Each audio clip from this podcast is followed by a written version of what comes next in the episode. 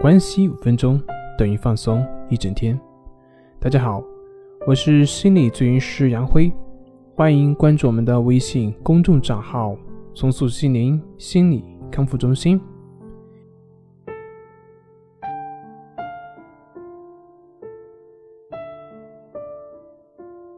今天要分享的作品是：揭秘获得幸福快乐的真正来源。我们因为对情绪缺少一个正确的认识，所以很多时候会陷入负面的情绪而无法自拔。其中有一个普遍性的认识误区，那就是认为自己可以在主观上去控制自己的情绪。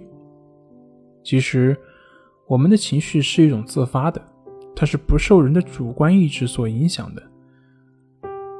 也就是说，在你情绪低落的时候，你不管多期望他快乐，那也不会有用的。相反，如果我们过于期望自己变得快乐，那么这种期望反而会变成一种负担。这就好像睡觉一样，当我们过于期望自己能够马上入睡的话，我们就会发现，期望值越高，我们就越不容易睡。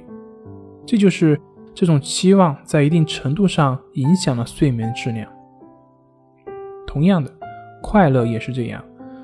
当你把你的注意力过于集中关注到自己的情绪上的时候，那么这个关注情绪的本身就会成为一个问题，它并不能够让你更好的变得快乐起来。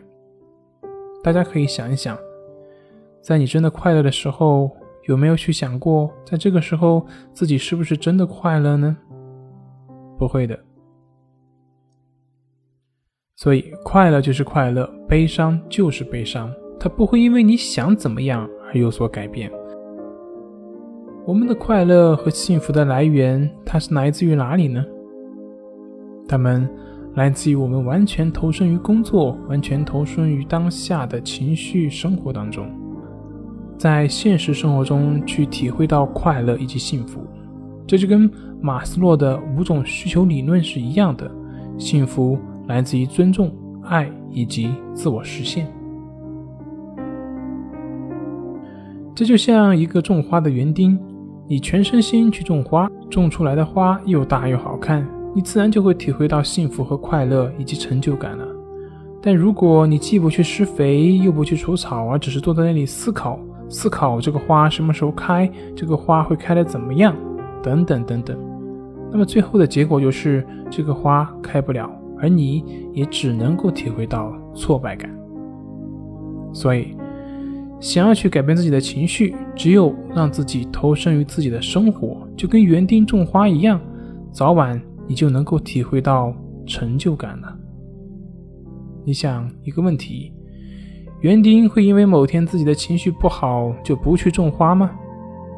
不会的，不管你的情绪怎么样，该施肥还去施肥，该除草的时候还是会去除草。希望。你能够像园丁种花一样去对待自己的情绪，去面对自己的生活。不管你的情绪怎么样，该干嘛还是去干嘛。